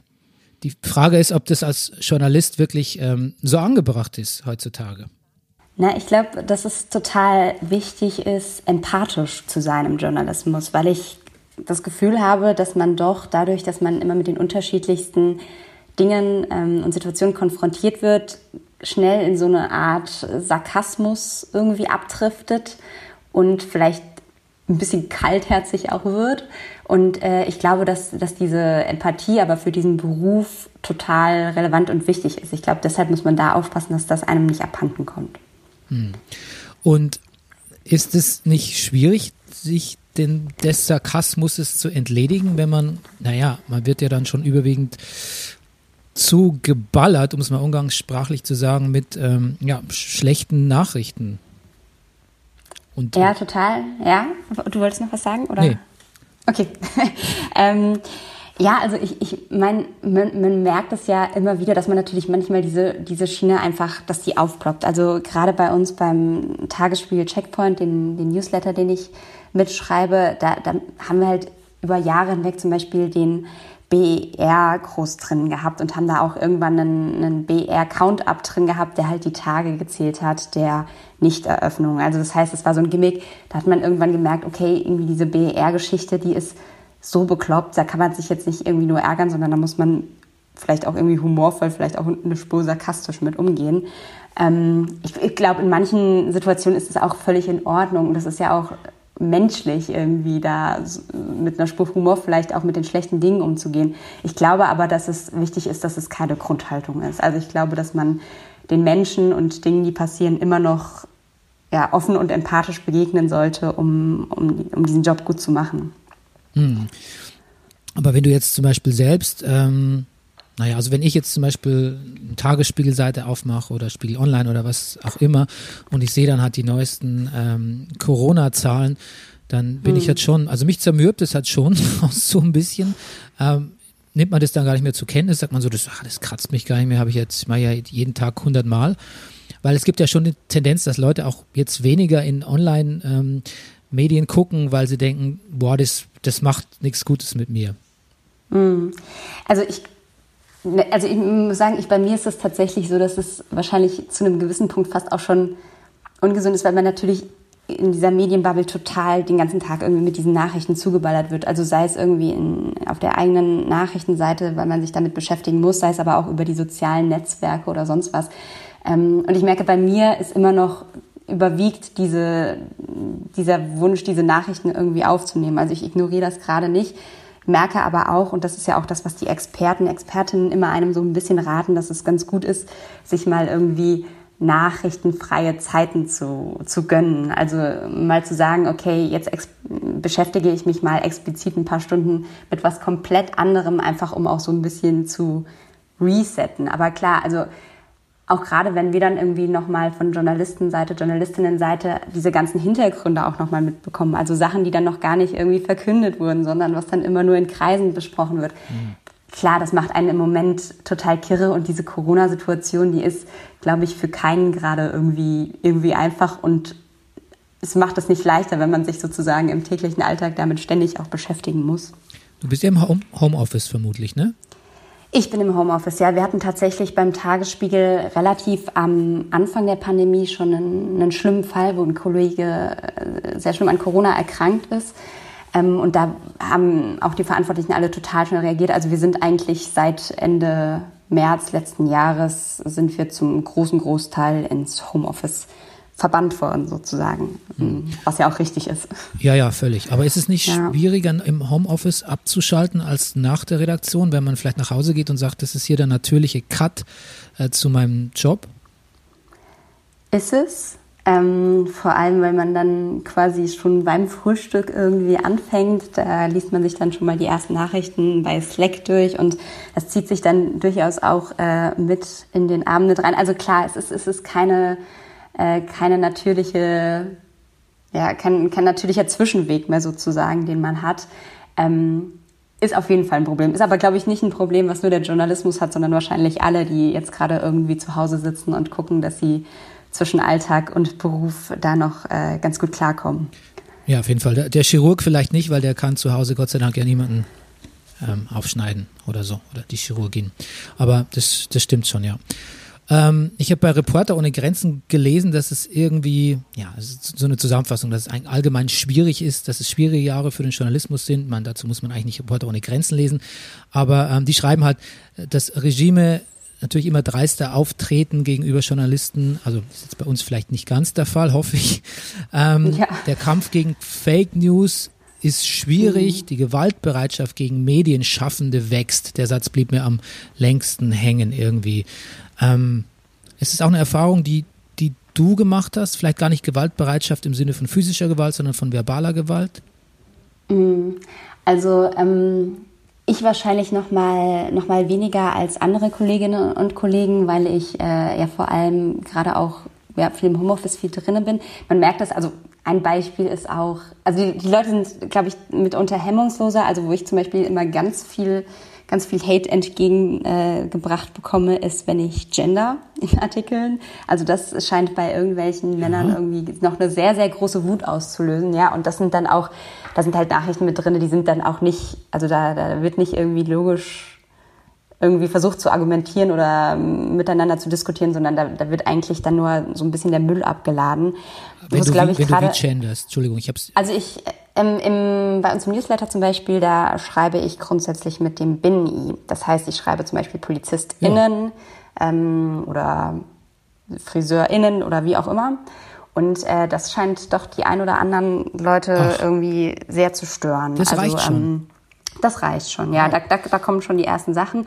Und ich glaube, wo es aber sozusagen gerade, wenn wir jetzt uns hier in Deutschland umblicken, äh, richtig extrem wird, und das sind ja das, die Sachen, die wir auch immer wieder dann gerade mitbekommen, ist, sobald man auf diese Corona-Leugner-Demos geht. Also ähm, da sind Kolleginnen und Kollegen schon richtig angefeindet worden. Da wurden ja auch äh, von, von den Öffentlich-Rechtlichen wurden mitunter irgendwelche Kameras äh, weggeschlagen, da wird man irgendwie angepöbelt. Also ich glaube, das ist schon nochmal eine, eine, ganz andere Nummer als eine pöbelnde Lesermail. Oder jetzt zum Beispiel, da, ich habe auch gelesen über deinen Kollegen Sebastian Leber, der auch ähm, mhm. sich ähm, gegen rechts äh, viel engagiert, wenn man das so nennen kann, überhaupt im, im Journalismus, weil eigentlich publiziert er auch nur das, was er herausfindet. Der, der ist nochmal anderes Kaliber, oder? An, an Anfeindungen. Total, ja. Also der ist äh, jemand, der sich bei uns im Haus, äh, wie du es gerade auch schon gesagt hast, ich würde nicht sagen, sich gegen rechts engagiert, aber sich viel mit diesem Thema beschäftigt, viel genau, auch äh, gerade so Genau, so Verschwörungstheorien, da, da ist er auch groß mit drin und versucht das so ein bisschen zu entlarven, wie die Leute da ticken, ist da ganz viel in dieser Szene unterwegs.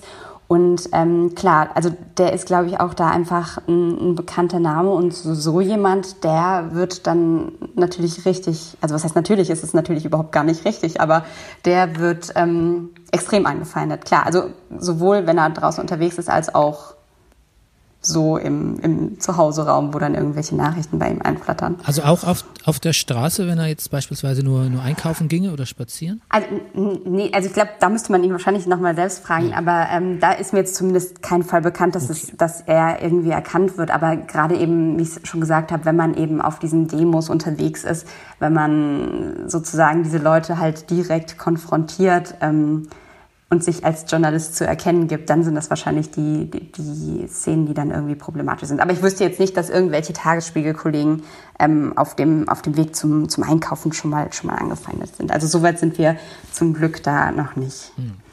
Jetzt eine Frage, auf die darfst du natürlich total biased antworten. Mhm. Überhaupt kein Problem. Ähm, es fällt ja jetzt, ich finde, es hat sich durch Corona nochmal verschärft, dass man auch einfach immer mehr in ja, in Subscriptions reingetrieben wird, das klingt so, das klingt so antagonistisch, so will ich es eigentlich gar nicht formulieren, aber dass man immer mehr geleitet wird von, beim Tagesspiegel ist es, fällt mir das auch schon länger auf. Im Prinzip jeder Artikel, der, der mich interessiert, ich sag's mal übertrieben, ist eigentlich einer, den ich, der, der sich hinter einer Paywall versteckt. Ähm, mhm. Kannst du, gibt es Alternativen aus deiner Sicht oder ist das jetzt einfach so, müssen, müssen wir uns damit abfinden, dass es jetzt einfach nicht, dass es nicht mehr anders geht? Ich glaube, wir müssen uns damit abfinden. Also ähm, es ist ja eigentlich, es ist total, wenn man logisch drüber nachdenkt, totaler Quatsch, dass Journalismus so lange gratis war. Also das mhm. ist ähm, das ist ein Job, der da gemacht wird, der extrem wichtig ist in der Demokratie. Der ist wird mit viel Leidenschaft betrieben. Da, da steckt eine Menge Arbeit drin und da finde ich es eigentlich auch nur richtig und wichtig, ähm, dass da gerade die größeren Geschichten ähm, auch hinter der Paywall landen. Es ist nochmal eine andere Frage, inwiefern quasi die, ich sag's mal, ganz normalen Nachrichten irgendwie für alle verfügbar sein müssen. Aber das sind sie ja auch, allein schon durch die öffentlich-rechtlichen. Aber auch auf tagesspiegel.de wird man äh, die wichtigsten Nachrichten immer gratis oder zumindest aktuell, ich wüsste auch nicht, dass es da andere Pläne gibt, ähm, immer gratis erhalten.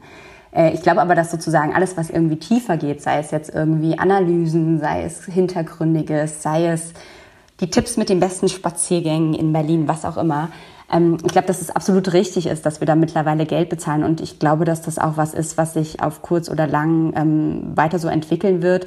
Ich glaube, eine Traumvorstellung, aber da weiß ich jetzt auch nicht so richtig, wie, wie sowas ähm, genau umgesetzt werden könnte. Aber natürlich ist eine Traumvorstellung, dass es irgendwann sowas gibt wie Spotify oder Netflix für Zeitungen. Also dass quasi jeder sich irgendwie das schnappen kann, was ihn interessiert und man da so, ein, so eine Mischung irgendwie draus hat. Ähm, aber gut, das wird wahrscheinlich an, an ganz vielen Dingen scheitern. Aber grundsätzlich glaube ich, muss man sich darauf einstellen, um deine Frage zu beantworten. Ja, aber da hast du auch die nächste schon beantwortet, weil ich hätte nämlich gefragt, ob das nicht zu so einer äh, journalistischen Monoökonomie bei, bei Usern führt, dass sie sich halt dann, naja gut, ich kann jetzt, ich will jetzt nicht Spiegel, Süddeutsche Tagesspiegel bezahlen, sondern ich entscheide mich halt jetzt für ein Medium. Ähm, genau, was natürlich dann zu einer, ja, wir wissen ja, dass Spiegel.de das einflussreichste unter diesen Medien ist oder das, das userstärkste, mhm. ob das dann nicht kontraproduktiv für andere Medien ist. Aber wie gesagt, mit so einer, ob's, was da die, was da die äh, Kontermaßnahme wäre. Und ja, so eine, so eine allgemeine, das Spotify für Zeitungen, das war eigentlich schon die perfekte Antwort darauf. Also du möchtest noch was hinzufügen.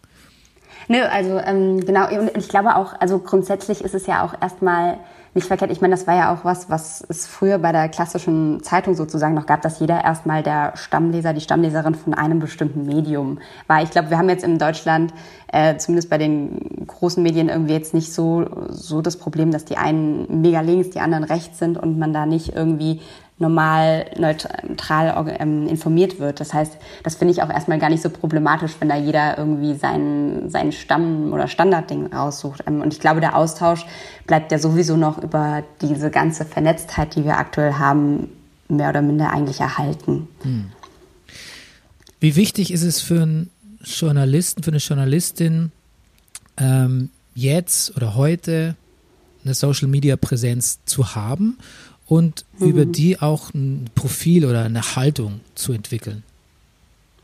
Mm, ich glaube, also es gibt immer noch Leute, die das nicht haben und es ich glaube, man kann auch Journalist, Journalistin sein, ohne auf äh, Twitter und Instagram sich ständig ähm, selbst zu promoten.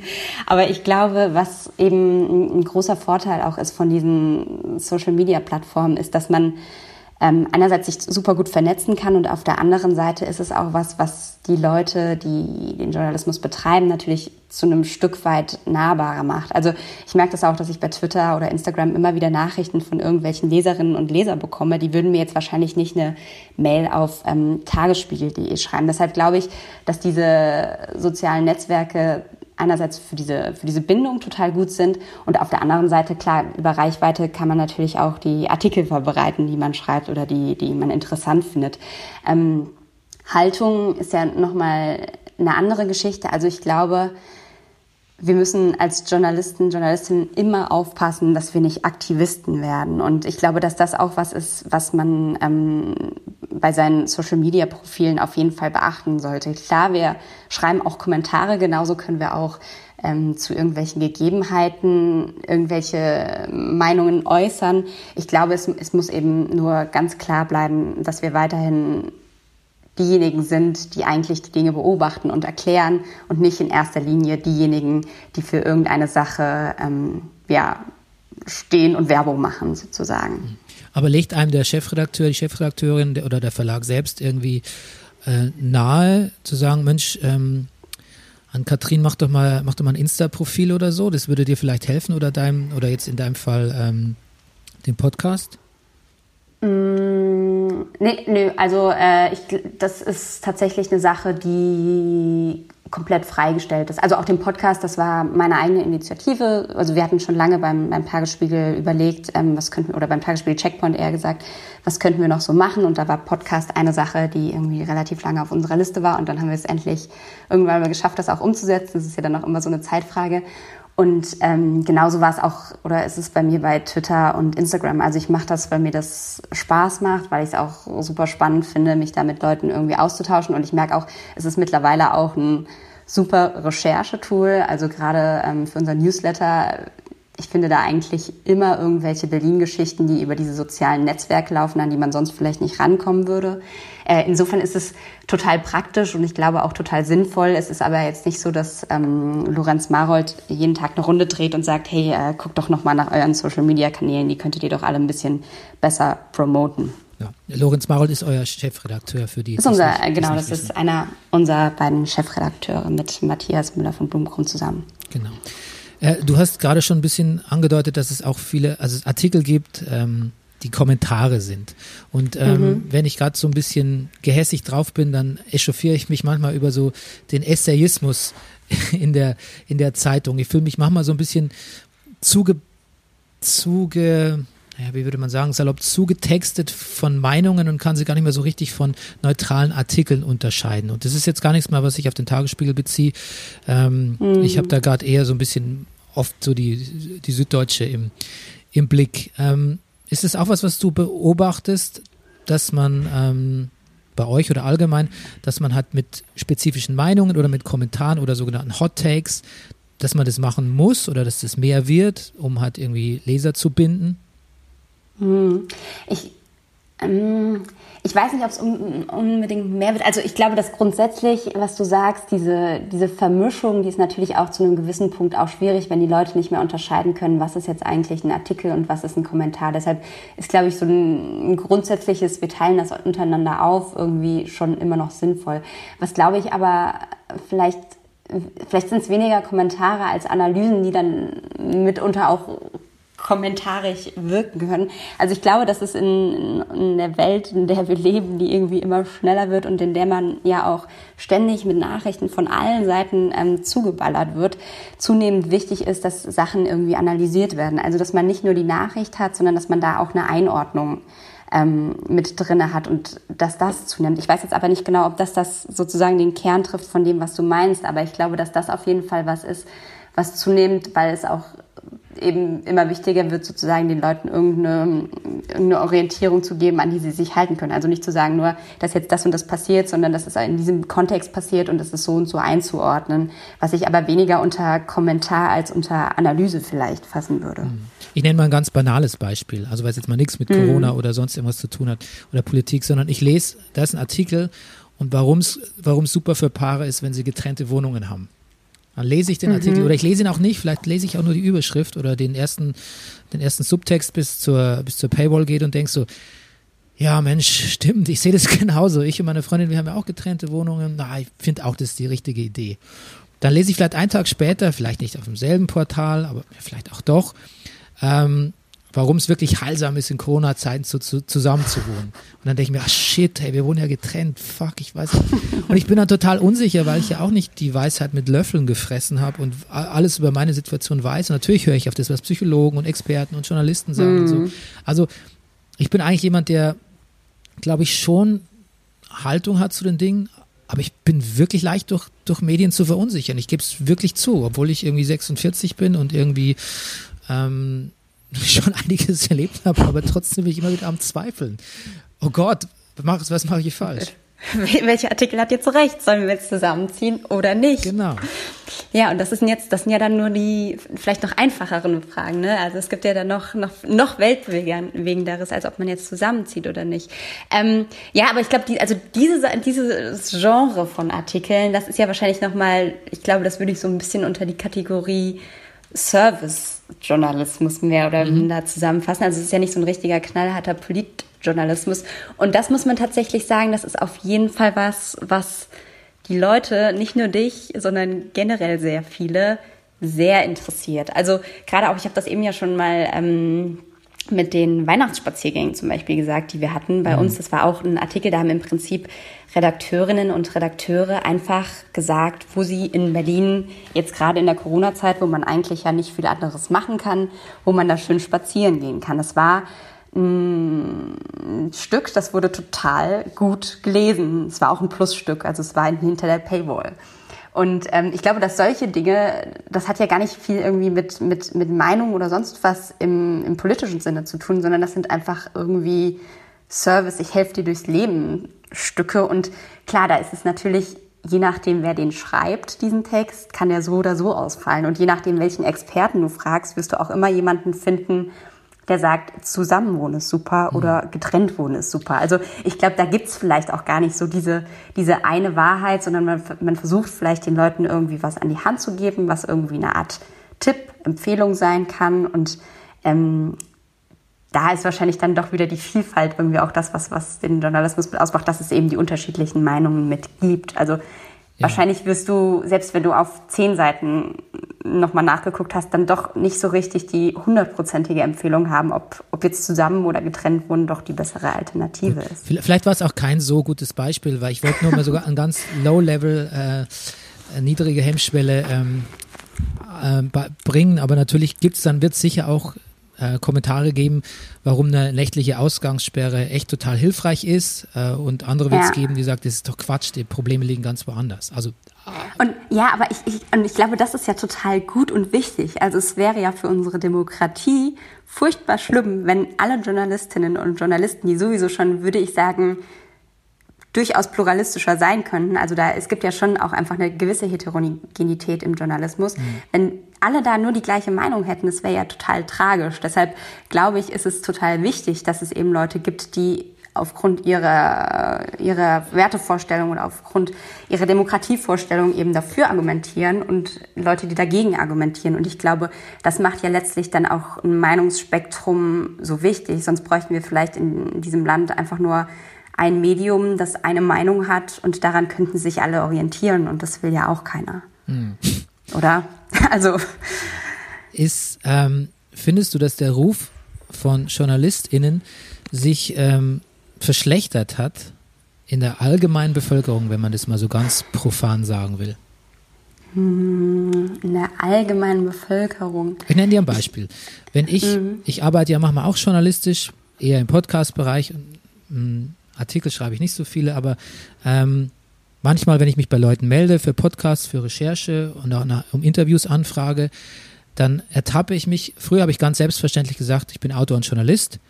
Mhm. Ich habe mich im letzten Jahr oder in den letzten zwei Jahren schon dabei ertappt, mich zu fragen, ob ich sage, dass ich ähm, ob ich als erstes Journalist sage, weil meistens sage ich dann Journalist und Autor oder ob ich das vielleicht so hinten raus oder ganz weglasse, damit Ach, ich vielleicht nicht auf jemanden treffe, der sagt, ah, die Medien wieder.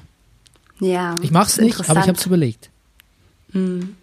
Also ich habe jetzt noch nicht drüber nachgedacht, wenn ich mit irgendwelchen Menschen spreche, zu sagen oder nicht zu erwähnen, dass ich Journalistin bin, weil ich den Beruf eigentlich sehr liebe und schätze und bis jetzt auch eigentlich noch nicht so richtig ähm, dafür kritisiert wurde, außer es sind halt irgendwelche Hassnachrichten.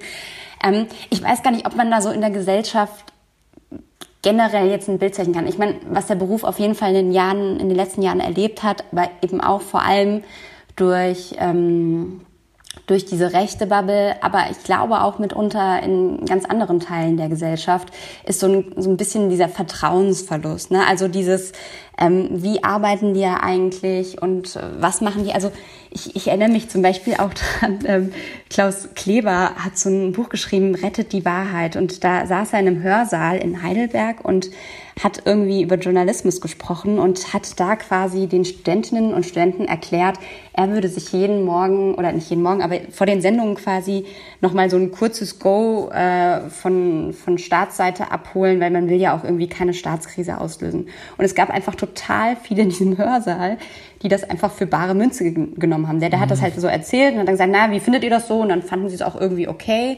Also quasi so dieses, ähm, gar nicht so ein, so ein Journalismus ist jetzt gut oder schlecht, sondern eher so, viele Leute verstehen, glaube ich, immer noch nicht, und das vergisst man manchmal, wenn man selbst in dieser Bubble drin ist, wie der Journalismus eigentlich funktioniert. Und ich glaube, dass das was ist, was man wahrscheinlich den Leuten, ähm, und das würde wahrscheinlich auch das Bild wieder ein bisschen positiver machen, noch viel, viel mehr erklären müsste. Also wahrscheinlich ist das zum einen die Aufgabe von uns als Journalisten und Journalistinnen noch mehr zu sagen, wie wir eigentlich arbeiten, wie wir unsere Recherchen anfangen, wie wir die durchführen, wie wir die Themen setzen, warum wir einen Kommentar so oder so schreiben, ähm, dass man das noch ein bisschen, ein bisschen mehr in den Fokus rückt. Und auf der anderen Seite, glaube ich, ist aber auch sowas, es wird ja immer mal wieder diese Medien Medienunterricht-Debatte äh, irgendwie so in den Raum geworfen. Ich glaube, dass das was ist, ähm, was total sinnvoll wäre. Einfach auch, ich meine, irgendwie, wir sind alle abhängig von Nachrichten, von der Nachrichtenwelt und einfach das den Menschen nochmal so ein bisschen näher zu bringen, wie das eigentlich funktioniert, warum das eigentlich wichtig ist,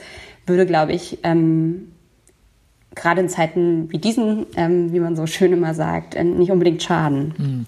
Gut, also die Frage zielt ja auch ein bisschen darauf ab, ab, ab was von diesen ganzen Gehetze über Lügenpresse und Fake News, hm. ob da einfach was hängen geblieben ist. Aber ich finde, deine Antwort erklärt es eigentlich sowieso hinreichend, weil es vor allem gleich beinhaltet, was man dagegen tun kann. Selbst wenn vielleicht hm. manche Journalisten denken, hey, es, wir machen unseren Job, was sollen wir, was soll die Scheiße? Aber trotzdem so progressiv zu denken und zu sagen, ja, vielleicht können wir das ja noch besser, können wir trotzdem noch besser Aufklärung darüber, wie wir arbeiten und was wir eigentlich machen, liefern, ist, finde ich, eigentlich ein sehr, ja, da, da geht man sehr mhm. angenehm auf die Leute zu, finde ich. Ich muss ein bisschen hinne machen, weil jetzt gleich wieder die, das nächste Homeschooling-Seminar yeah. von meinem Sohn ähm, Der Corona-Alltag. Ich möchte aber nicht äh, scheiden hier von dir, ohne zu fragen, wie es eigentlich mit ähm, Frauen bei im Journalismus und in der Zeitung aussieht oder auch mhm. speziell bei euch. Ist es, ist es leichter geworden? Ist, wie sind die Quoten besser geworden? Ich habe hab keine Ahnung. Die Frage ist total naiv, weil ich auch echt nichts mhm. weiß drüber. Also äh, wir haben zwei Chefredakteure. Insofern ist da sicherlich noch Potenzial nach oben. Ähm, und ich glaube, dass das in anderen Häusern durchaus auch noch da ist, dieses Potenzial nach oben. Was man auf jeden Fall sagen muss, ich meine, ich bin jetzt, glaube ich, schon irgendwie in so eine, so eine Generation mit reingewachsen, wo das auf jeden Fall ein Thema ist, was wichtiger geworden ist. Also wenn ich mich jetzt meinen Werdegang so ein bisschen angucke, ich habe irgendwie das Volontariat bekommen, habe danach dann direkt meine Redakteursstelle bekommen, bin dann verantwortliche Redakteurin geworden. Ähm, also ich hatte jetzt nicht das Gefühl als Frau, dass mir da irgendwie Steine in den Weg gelegt wurden oder dass ich es da an Stellen schwerer hatte. Man merkt natürlich aber trotzdem auch, ähm, dass gerade in den Verantwortungspositionen, wobei es beim Tagesspiegel ja schon auch sehr viele verantwortliche Redakteurinnen und auch Ressortleiterinnen gibt, aber gerade dann auch, wenn man in irgendwelchen anderen Runden sitzt oder dann auch mal in Runden mit den Verlagsleuten oder sowas, dass es schon auch einfach sehr viele ähm, Männer in verantwortungsvollen Positionen gibt. Und ich glaube, dass das auf jeden Fall noch ein Thema ist, äh, was in den nächsten Jahren nochmal wichtig wird. Genauso wie es übrigens ein Thema sein wird, dass es nicht nur Frauen mehr geben müsste, sondern eben auch ähm, ja, dass grundsätzlich der Journalismus diverser wird. Also sei es ähm, mit People of Color oder sei es mit Leuten, die nicht unbedingt studiert haben. Ähm, also irgendwie ja generell diverser. Und ich glaube, dass das viele erkannt haben und ich glaube, dass das auch ähm, hoffentlich in den Redaktionen so in den, in den nächsten Jahren mit, mit umgesetzt wird. Wahrscheinlich ist es auch ein bisschen, dass, dass wir uns als Frauen mehr trauen müssen, uns Dinge zu nehmen. Aber man muss natürlich auch sagen, dass auf der anderen Seite immer die Leute sind, die, die uns den Raum auch geben müssen.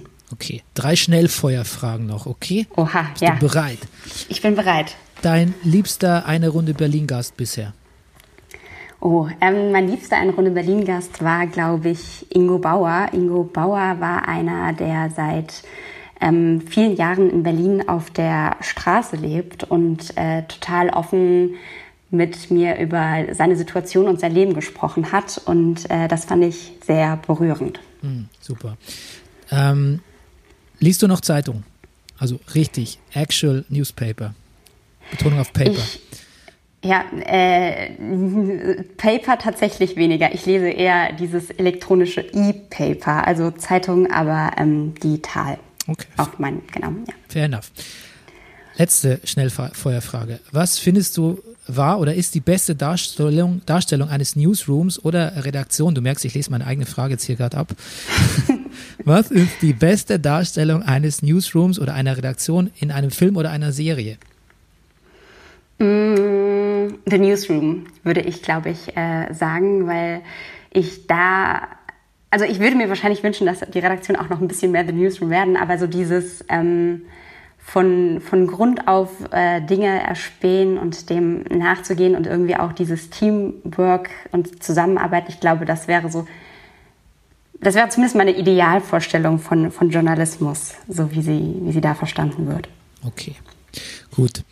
Ähm, dann danke ich dir. Ich glaube, ich, ich habe noch ein paar Fragen mehr notiert. Wir müssen vielleicht mal eine, eine Part 2 machen, dann auch mit Rüdiger, weil der will sicher auch noch was von dir wissen. Aber fürs Erste fand ich das ganz wunderbar und danke dir. Und ähm, ja, wünsche dir noch einen schönen Tag. Ja, vielen Dank für die Einladung und äh, viel Spaß beim Homeschooling. Ja, danke.